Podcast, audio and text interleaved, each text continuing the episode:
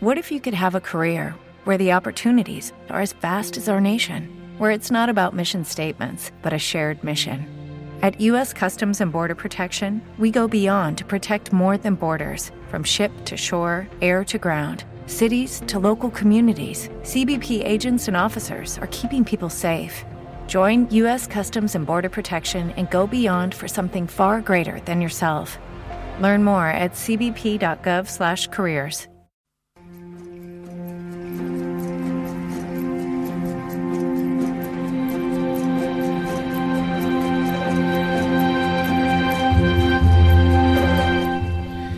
entrega veremos algunos otros aspectos de nuestros antepasados cazadores, recolectores, pescadores, entre otros el manejo o no del conflicto, su relación con los utensilios, el conocimiento, el ejemplo de las tribus Ayé en Paraguay, la espiritualidad, la organización sociopolítica, si eran belicosos, pacifistas y cómo esto influyó en nosotros.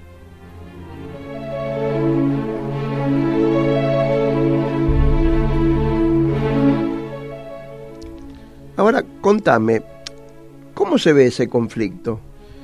Bueno, eh, el conflicto está ligado a la moral, es decir, eh, habíamos hablado todo eh, un- una parte de- en la entrega anterior y esa es su forma de ver y resolver el conflicto, es decir, traslada el conflicto a lo que puede imaginar, que no es más que un grupo chico, entonces todo se reduce a una visión de un David y un Goliat, es decir, uno bueno, uno malo y simplifica todo, es decir, explica todo de acuerdo a un icono único y simple, lo reduce, lo explica, le quita toda complejidad, es decir, eh, también va a hablar de la teoría de la conspiración, que tan bien nos, nos viene a nosotros para ser bastante paranoicos, y nos hizo de esa forma, es decir, esto también lo heredamos de aquel cazador-recolector-pescador. Ahora bien, eh, ¿qué otras cosas podés agregar? Mira, se me ocurre decir que era un mundo impiadoso, no había jubilación, un estado de bienestar, no había nada, es decir, eh, un simple accidente podía ser mortal, como marqué antes, eh, había una gran mor- mortalidad infantil, había muchas relaciones sexuales, pero poca intimidad, la intimidad era algo en sí muy, muy raro. Eh, si no caías bien, estabas casi en un mundo despiadado y te echaban mal, es decir, en esa época había muchos sacrificios de niños que no eran deseados, eh, mujeres y hasta hombres mayores. Era para algunos bastante un infierno. Es decir, eh, por ejemplo, un bebé que no tenía pelo los mataban porque pensaban que ese pelo no les, no les crecería y serían como deformes. Y si no querían más mujeres porque pensaban que ya tenían suficiente, las, las mataban desde chiquititas, desde bebas. Es decir, eh, así como la violencia no había entre, entre mayores, eh, sí había entre los por nacer, los nacidos y los que tenían en edad avanzada o los que eran considerados con alguna eh, capacidad diferente. Es decir, más te puedo decir que había algo de amistad entre, entre el clan y había mucha alegría. No había eh, un miedo hacia la autoridad, aunque la respetaban. Era más bien eh, una forma de querer granjearse y tener el estatus de querer agradar. Es decir, la tribu lo defendía. Había una cuestión recíproca y había mucha eh, protección. La verdad es que no hay que ni que demonizar ni hay que idealizar.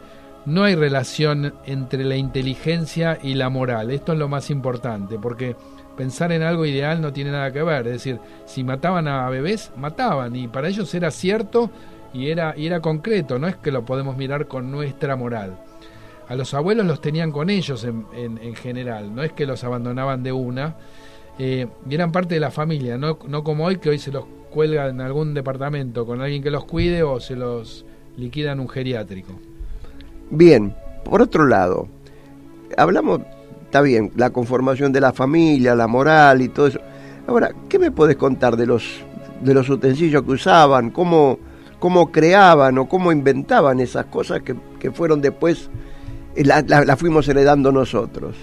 Mira, antes que nada, eh, viste que se la llama edad de piedra y eso es pésimo porque en realidad fue la edad de la madera. Los utensilios en la mayor, eh, la mayor cantidad de evidencia de lo encontrado eran este, de madera, es decir, eran pocos y eran marginales. Por eso, eh, digamos, reconstruir a partir de, estos pocos utensilios no está bueno. Hoy usamos millones de objetos para cada cosa. En esta mesa nada más eh, tenés un tenés micrófonos, mesa, eh, auriculares, carpetas, computadoras y todo lo que lleva adentro. Es decir, la cantidad de elementos que uno necesita hoy es infinito. vamos a una boda, por ejemplo. Vos necesitas para una boda planificás el viaje, tenés un, eh, eh, un lugar para, para tener el, el, salón, para hacer eh, la ceremonia religiosa. necesitas en, en, la relación sexual hasta ungüentos y, y, juegos sexuales, qué sé yo, por darte, darte algunos ejemplos. Es decir, es mucho más complejo todo y lo hemos ido complejizando en rituales que parecen bastante raros. Pero la verdad es que nos damos cuenta de la cantidad de accesorios que tenemos solamente cuando nos mudamos. El, el cazador recolector cambiaba todo sin llevar absolutamente nada, porque no tenía nada, no tenía posesiones. Por eso su marco mental era de no sin aparatos. Vos pensá, me tengo que ir a un lugar, ¿cuántas cosas me tengo que llevar? La gente haciendo valijas para irse de un país al otro. ¿Qué se lleva? Ojo, reconstruir otra vez desde, estos artefactos no está bien y, te puede dar una conclusión por lo menos sesgada. Es decir, tampoco, tampoco podemos reconstruir solo por la eh, observación de las tribus, porque las pocas que quedaron están muy influenciadas por el modernismo que tienen de uno o de otro lado. Eh, las que quedaron están en un lugar donde la agricultura generalmente es mala y, y sacar conclusiones de eso no, no está bueno. Aún así, nos sirven como modelos, es decir, si tomamos todo esto en cuenta, también vale para analizarlos. Es decir, lo principal es pensar que muchos grupos difieren de otros. En Australia, cuando llegaron los, eh, los ingleses hace un siglo y medio atrás, había 600 tribus. Eh, de esas tribus, la mitad del sur creía en un linaje paterno y creían en el, en el eh, en el territorio, por ejemplo. En cambio, las tribus del norte, para darte una idea, creían en el tótem y en el linaje materno, es decir, muy diversos. De los 6, 8 millones de cazadores recolectores que vivían hace 50.000 años atrás, a lo que fue después, que, una explosión demográfica con la revolución agrícola y todo lo demás, eh, se puede decir que de esos poquitos había esos 6 millones, todos, todos tenían una creencia distinta. Imagínate, a 40, cada uno creía en un tótem distinto, cada uno creía en un linaje distinto. Es decir, y hay diferencias. Hay los que son más belicosos, hay los que son más pacíficos, hay quienes aceptan la homosexualidad, los que manejan el tabú, los que tienen familia nuclear, los que usan la, la madera tallada, los que usan la danza, los que usan el linaje matriarcal, el patriarcal. Es decir, hay un sinnúmero de posibilidades culturales.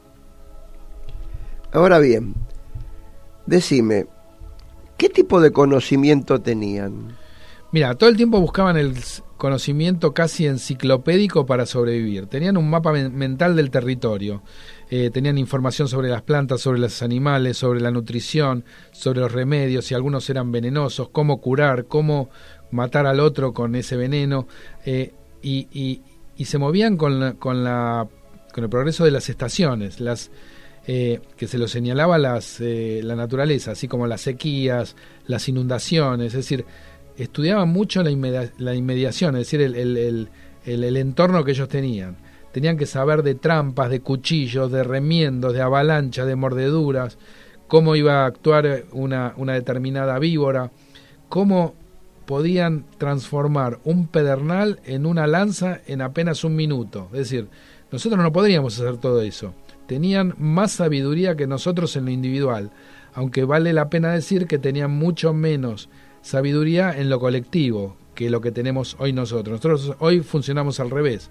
No necesitamos saber cómo funcionan las cosas.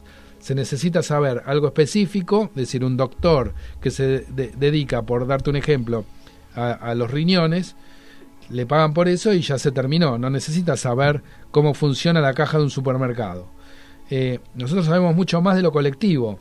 El, el cazador-recolector domina el mundo inmediato y el interior. Tenía mucho mundo interior. El sapiens moderno está en el nicho de los idiotas, que lo único que quiere es asegurar la especie y no tiene que saber más que hacer una sola cosa para que esto se produzca, es decir, el coito. En eso más o menos que estamos hoy. Es decir, antes usaba más el cuerpo, estaba más en forma, eran casi maratonistas, eran casi todos Usain Bolt en, en potencia. El modo de vida era muy variado de un grupo a otro, como ya lo vimos, pero se puede decir que tal vez vivían mejor que los ganaderos agricultores que vinieron después, sin ni que hablar que los oficinistas o obreros de estos últimos siglos. Hoy se viven trabajos, como dijimos, de 45 horas en sociedades opulentas y en 80 los más pobres. Ellos estaban tres horas por día, cazaban un día de cada tres y no había ningún trabajo doméstico que los pudiera sacar de esa felicidad que representaba las 21 horas restantes que estaban con sus familias. Es decir, el ejemplo de la obrera que está eh, todo el día repitiendo algo en su línea de producción, tiene que volver a la casa y hacer su trabajo de quehaceres domésticos. El cazador-recolector volvía al mediodía y tenía el tiempo para el chisme, el juego, adorar a sus, a sus dioses, y eso es una cosa increíble. Es verdad que lo acechaba un, una víbora, pero hoy, ¿quién te dice que no te pisa una camioneta? Ahora bien, todo eso que vos me estás contando, eh, mm, tengo noción de que hay una tribu en Paraguay, los H. ¿Qué me podés contar? Bueno, es una tribu interesantísima. Hasta los años 60 se la estudiaba, hoy ya no se las estudia más. Pero es interesante ver la moral de ellos. Por ejemplo, eh, cuando alguien grande moría en su entorno, eh, por ahí se lo sacrificaba con alguna de sus hijas o alguna niña elegida para que muera con ellos. Y, esto no, implicaba de que eran malas personas o que eh, o, plantearlo de que hacía un crimen, porque para ellos no era un crimen. Eh, hay un caso interesante que se llamaba el viejo Eses, ese por decir la caca de los pájaros que le habían caído encima. ¿Por qué lo llamaban así? Porque lo habían dejado abandonado. El viejo se recuperó y los alcanzó en, su vagabundear. Y como lo vieron lleno de heces, lo llamaron el viejo heces, o sea, viejo de M, mal dicho, mal y pronto. Aún así, eh, este señor adulto, mayor, se recuperó, estuvo con ellos y volvió a la tribu por una As humans, we're naturally driven by the search for better. But when it comes to hiring, the best way to search for a candidate isn't to search at all. Don't search, match with Indeed. When I was looking to hire someone, it was so slow and overwhelming. I wish I had used Indeed. If you need to hire, you need Indeed. Indeed is your matching and hiring platform with over 350 million global monthly visitors, according to Indeed data, and a matching engine that helps you find quality candidates fast. Ditch the busy work. Use Indeed for scheduling, screening, and messaging so you can connect with candidates faster. And Indeed doesn't just help you hire faster. 93% of employers agree Indeed delivers the highest quality matches compared to other job sites, according to a recent Indeed survey. And listeners of this show will get a $75 sponsored job credit to get your jobs more visibility at Indeed.com slash podcast. That's Indeed.com slash podcast. Terms and conditions apply. Cuestión propia. Em, había una historia de un joven que fue se divertía matando a señoras mayores con un hachazo y no era repudiado o era su misión. Él se divertía haciendo eso y pensaba que estaba bien. Eh, otra vez, la historia de los nenes que nacían, los bebés que nacían sin, sin pelo, los, los sacrificaban y hasta si un bebé lloraba mucho lo, lo, lo enterraban vivo.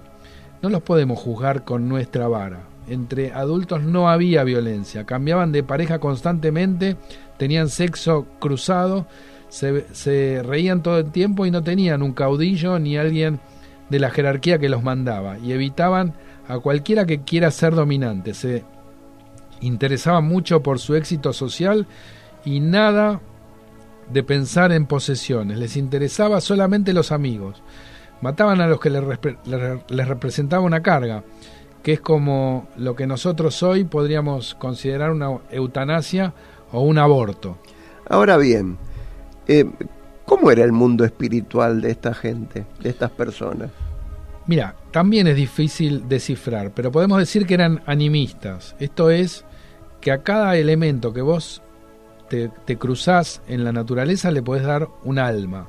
Y en base a eso podés tener un diálogo y le podés pedir cosas o, rezar por él. Por ejemplo, un animal, una planta, un fenómeno natural, un rayo, para ellos tiene conciencia y sentimiento. Entonces puede reaccionar ante sus pedidos y era común que se los haga. Es decir, una roca tiene sentimientos y ante ella le podemos pedir favores. Así es como un río, un roble, eh, un espíritu, un muerto, un demonio, un hada, un ángel, eh, que aunque no sean materiales, también eran la dirección a las cuales se le podía pedir o suplicar o, estar adorando. Esto se hacía a través de danzas, de ceremonias, de bailes, de canciones. Eh, los chamanes recurrían a sus espíritus como intermediarios a los, a los que no eran tangibles pero había una acción directa con los animales y los objetos, es decir, alguien se podía acercar a una roca y adorarla. No era adorar un dios, sino a un objeto en, particular. Entonces, no hay un mundo que gira alrededor de un dios o de un hombre como tenemos hoy en día. Simplemente es así. El animismo es genérico y es variado. Es un término vago y amplio, vale la pena decir. Eh, entre los agricultores eh, se los pensaba como que era un dios, pero hay miles de dioses y hay miles de creencias y cada uno ama al suyo y por lo tanto odia al otro. Por eso es lo que heredamos hoy. Eh, pero esto no pasa de ser una especulación. Tenemos un ejemplo interesante que es el León de Estad, del, cual yo me voy a referir, y las pinturas de la cueva del Escó, que tienen unos 20.000 años. Se ven hombres con cabeza de pájaro y un pene erecto. Eh, abatidos por un bisonte y algún otro pájaro que parece ser que está abajo y representa el alma. Puede ser un accidente de casa o puede representar inclusive que haya un mundo eh, próximo al que nosotros nos avecinamos como es el mundo del más allá. La cueva de las manos, que está en Argentina, que tiene 9.000 años, es muy emotivo porque emerge de las rocas con un tremendo clamor pero hay una cosa que no sabemos y es qué decían. Hay un test de Rorschach, que es eh, un científico que revela más eh, sobre las percepciones actuales que sobre la espiritualidad antigua. Traspolar eso es un peligro, pero la verdad es que es interesante porque los pone a todos en un lugar en que somos distintos a ellos, aunque heredamos su parte psicológica. Ser animista es una información, pero es insuficiente. No sabemos lo más importante, que es qué historia contaban, qué espíritu adoraban, qué festival tenían, cuáles eran sus tabúes. Es una laguna que comprende la historia del hombre y esto es una incógnita difícil de develar. Ahora bien, me hablaste de, la de espiritualidad. ¿Y qué me puedes decir de cómo se organizaban social y políticamente? Si es que tenían política, ¿no? Eso, es algo que te gusta a vos. Eh, y mucho te interesa. Yo sé que esa pregunta te, la ibas a hacer en algún, momento. Bueno, tampoco hay mucha información. Eh, algunos tenían jerarquías que eran un poco tensas, había violencia, como hoy lo podemos ver entre los mismos chimpancés. Otras, eh, otros clanes por ahí eran más pacíficos, eran más lascivos. hay una tumba en Rusia, que es la tumba de Sungir, que fue descubierta en 1955, hay un hombre que tiene como 3.000 cuentas en los brazos, tenía brazaletes, se ve que pertenecía a alguna jerarquía, se ve que era inclusive cazador o vendedor o traficante de mamuts, mm, y, se ve que era distinto al resto. Hay otra al lado, con unos chicos enfrentados, eh, con miles de objetos que tenían cuentas, brazaletes, estatuillas. O sea, fue hallado una tumba frente a la otra y lo que es claro que ellos pertenecían a, entre comillas, es decir, eran del club, eran de los de la alta sociedad, o que murieron de tal forma, o que fueron sacrificados, pero esta tumba implicaba algo. Es la prueba del invento, y esto es lo importante del sapiens, es decir, que son códigos sociopolíticos que iban más allá de la biología y, el ADN. Era mucho más fuerte que lo que uno se puede, que lo que uno puede pensar. Ahora bien, esto de, de, de, los 3.000 objetos o, la cantidad que vos estabas nombrando, es como decir que comienza la acumulación. Y entonces, ¿cómo lo ligamos todo esto con, con, con que eran pacíficos, si eran, o eran guerreros, o, o sea, se transformaban de alguna manera como para seguir su creencia, su, su, su sino, su vida. Es, es, es, fundamental lo que estás preguntando. Eh, estamos hablando de acumulación. Nosotros sabemos que la mayor acumulación se produjo frente a, los, eh, a la revolución agrícola que viene después. Pero ya esto puede ser un indicio de acumulación y de cuidar lo que uno tiene patrimonialmente, aunque digamos lo contrario. Es decir, y de ahí puede haber que alguien defienda lo suyo y sea más eh, agresivo y que sea más pacífico porque dice soy más generoso, lo comparto contigo. Bueno, se tiende a idealizar que la guerra empezó con la acumulación en la revolución agrícola, pero la verdad es que no sabemos. Hoy los cazadores, recolectores que están en el Ártico o en el desierto de Kalahari eh, y la influencia eh, eh, externa es escaso como para decir que dar evidencias de signos arqueológicos que nos puedan dar una especulación más interesante. No hay. Tampoco había muros como para reconstruir si alguien tuvo una fortaleza o si tuvo cascos o si tuvo una artillería, porque nada de eso existe. Apenas habían algunas pocas lanzas hechas de pedernal que pueden servir para cazar. Ahora, ¿eso alcanza para hablar de si eran guerreros o si eran eh, pacíficos? No. Hay evidencias de algunas fracturas eh, en algunas costillas que pueden ser también por accidente y se puede morir violentamente por golpes en los, en los tejidos blandos. Entonces, ¿qué conclusión sacás? O sea, nada es eh, completamente o, científicamente probable. Es decir, eh, suponete que se mueren 10 en una tribu porque alguien los mata. Y en el mismo lugar encontrás que mueren otros 100, pero murieron un tiempo después de hambre. Es decir, con estos 110 podés concluir que fue un desastre natural, o que hubo una guerra fratricida o que hubo una hambruna. Es decir, es imposible de precisar. En Alemania, cerca del Danubio, hubo un muestreo de 400 esqueletos en distintos lugares. Por ejemplo, en el Danubio se encontraron que 18 de esos 400 fueron muertos por eh, quiebre violento. Es decir, un 4,5% de la población que es poco, pero a su vez es un montón, porque si lo pones en un muestreo de 100, te, representa el 4,5%. Habíamos hablado de que el 5% se alcanzó solamente en el siglo XX de morir de violencia, por las guerras eh, mundiales fratricidas. Es decir, hoy si consideras que el 1,5 como, como punto de, de, muerte violenta, estás hablando de una, de una locura ese 4,5. Es decir, eh, esto es algo importante como para llegar a una, a una, a una conclusión que no es del todo, eh, no cierra del todo. Es decir, vamos a la cueva de Ofnet en, en Baviera y dice, se encontró tal y cual y murió de tal y cual forma, lo mismo que en, en, en el Jebel Sahaba en Sudán. Es decir, vos podés ir tomando muestreos. En Portugal y en Israel se muestra uno de 400, no hay una sola respuesta. Es decir, hay ambas, o que eran muy violentos o que eran muy pacíficos, pasando por toda la variedad que se te puede ocurrir en el medio. Por eso llegar a una conclusión es difícil de demostrar. Sí, pero no me dejes así. Ah, redondeamelo, dame una conclusión, porque si no me sigo yendo en ascuas. Bueno, yo te voy a decir. Dale.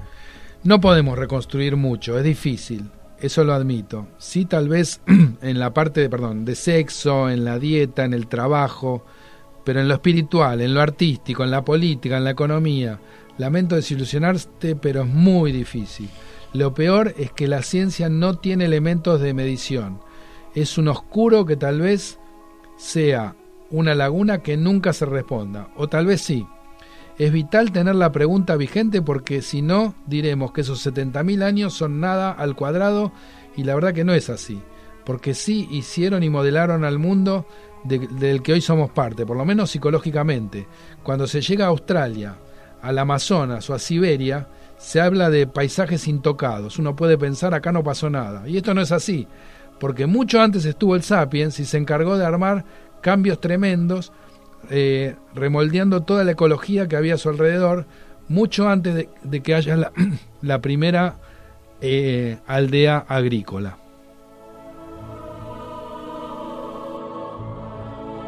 Dale play a tus pasiones y conectate con Radio Trend Topic. Desde cualquier plataforma móvil. Escuchanos por Tuning o Aja Radio. Agéndate toda la programación en www.radiotrentopic.com.ar. Somos la radio del futuro.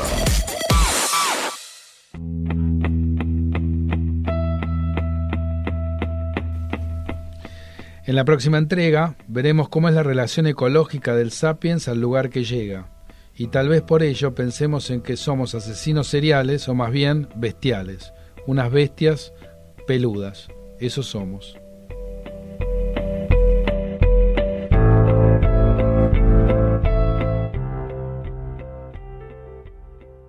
Hello, it is Ryan, and I was on a flight the other day playing one of my favorite social spin slot games on chumbacasino.com. I looked over the person sitting next to me, and you know what they were doing? They were also playing Chumba Casino. Coincidence? I think not. Everybody's loving having fun with it. Chumba Casino is home to hundreds of casino style games that you can play for free anytime, anywhere, even at 30,000 feet. So sign up now at chumbacasino.com to claim your free welcome bonus. That's chumbacasino.com and live the Chumba life. No purchase necessary. DTW, void, prohibited by law. See terms and conditions 18 plus.